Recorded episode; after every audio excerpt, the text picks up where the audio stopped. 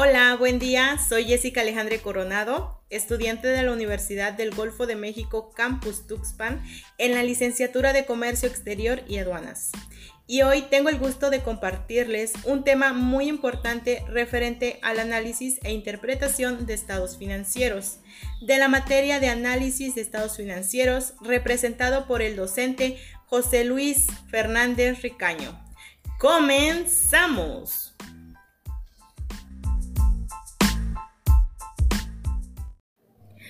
¿Qué son las razones financieras?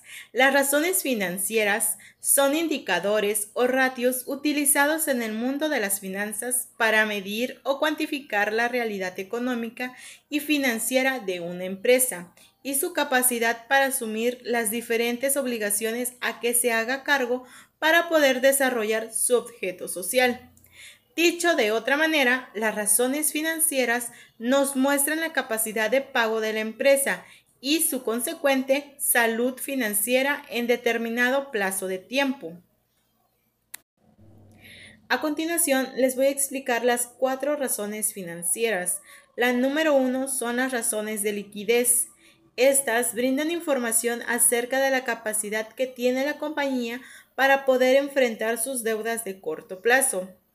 Un ejemplo de ello puede ser el resultado de razón corriente. En este caso, el activo corriente se divide del pasivo corriente. Por ejemplo, en el 2011 se cuenta con 868 pesos de activo corriente y 634 de pasivo corriente, dándonos un total de 1.36 centavos. Para el 2012 se cuenta con 634 pesos de activo corriente y 698 pesos de pasivo corriente, dándonos un total de 0.90 centavos.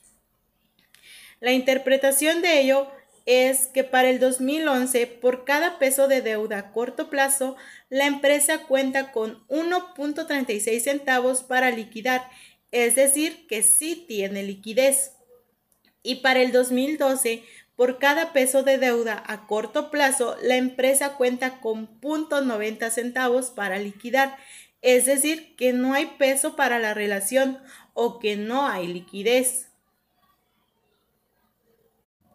La número dos son las razones de endeudamiento y se refiere a la proporción de los activos totales, es decir, inversión, que es financiada por los pasivos totales de la organización, ya sea entidades financieras, proveedores, el Estado, etc. Un ejemplo de esta razón es el, el endeudamiento total, el cual se obtiene del total pasivo sobre total activo. Por ejemplo, en el 2011 se cuenta con 991 pesos de total pasivo y 1820 de total activo, dándonos un total de 0.54 centavos y para el 2012 se cuenta con 1.080 pesos de total pasivo y 1.590 de total activo, dándonos un total de 0.68 centavos. La interpretación de ello es que para el 2011, por cada peso que se tiene de recursos en la empresa, 0.54 centavos es financiado por terceros. Y para el 2012, por cada peso que se tiene de recursos en la empresa, 0.68 centavos es financiado por terceros. Como número 3 están las razones de rentabilidad. Estas miden la eficacia de la administración de la empresa, la cual se ve reflejada en las utilidades de la empresa. Por ejemplo, la rentabilidad del activo el cual se obtiene de la utilidad neta sobre activo total. Por ejemplo, en el año 2011 se cuenta con 139 pesos de utilidad neta y 1.820 pesos de activo total, dándonos un total de 0.07 centavos. Y para el 2012 se cuenta con 84 pesos de utilidad neta y 1.590 pesos de activo total, dándonos un resultado de 0.05 centavos. La interpretación de ello es que para el 2011, por cada peso que se aporta en recursos para la empresa, se genera 7 centavos de utilidad neta para la misma. Y para el 2012, por cada peso que se aporta en recursos para la empresa, se genera 5 centavos de utilidad neta para la misma. La número 4 son las razones de actividad, eficiencia o rotación el cual permiten conocer en qué medida aprovecha sus recursos una empresa, porque miden la rapidez con la que diversas cuentas se convierten en ventas o efectivo, es decir, en entradas o salidas. Un ejemplo de ello es la rotación de los activos, el cual se obtiene de ventas sobre total activos. Por ejemplo, en el año 2011 se cuenta con 1.676 pesos de ventas y 1.820 de total activos, dándonos un total de 0.92 centavos. Y para el año 2012 se cuenta con 1.315 pesos de ventas y 1.590 pesos de total activo, dándonos un total de 0.83 centavos. La interpretación de esta razón es que para el 2011 los activos de la empresa, cada peso de estos recursos sirven para generar 92 centavos de las ventas y para el año 2012 los activos de la empresa, cada peso de esos recursos sirven para generar 83 centavos de las ventas. Espero que el tema de razones financieras sea de gran importancia para cada uno de ustedes. Pero, ¿qué creen?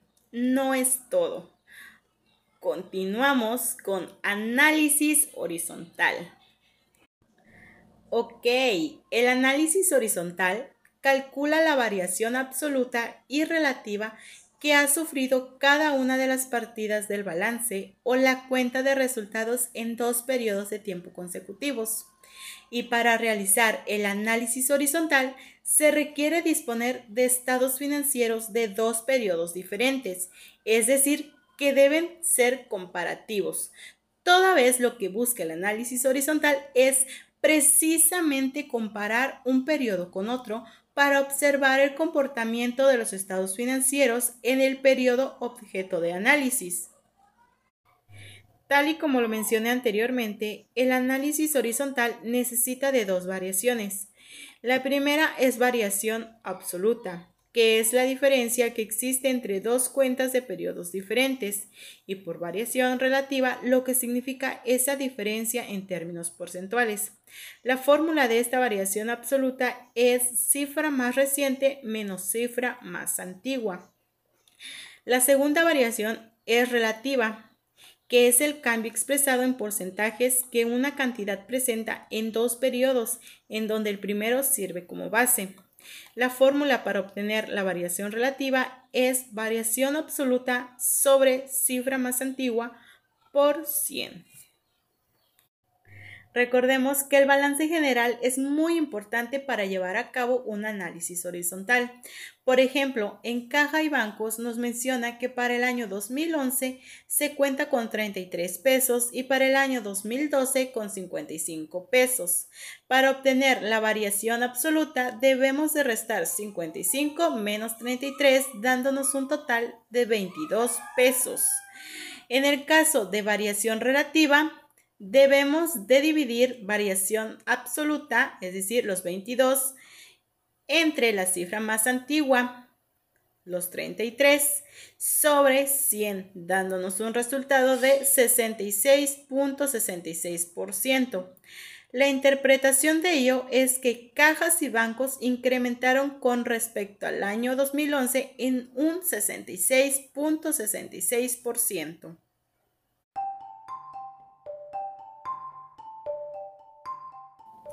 Y de esta manera finalizo el tema de análisis e interpretación de estados financieros. Espero que la información proporcionada sea de su agrado y de suma importancia. Sin más por el momento, muchas gracias.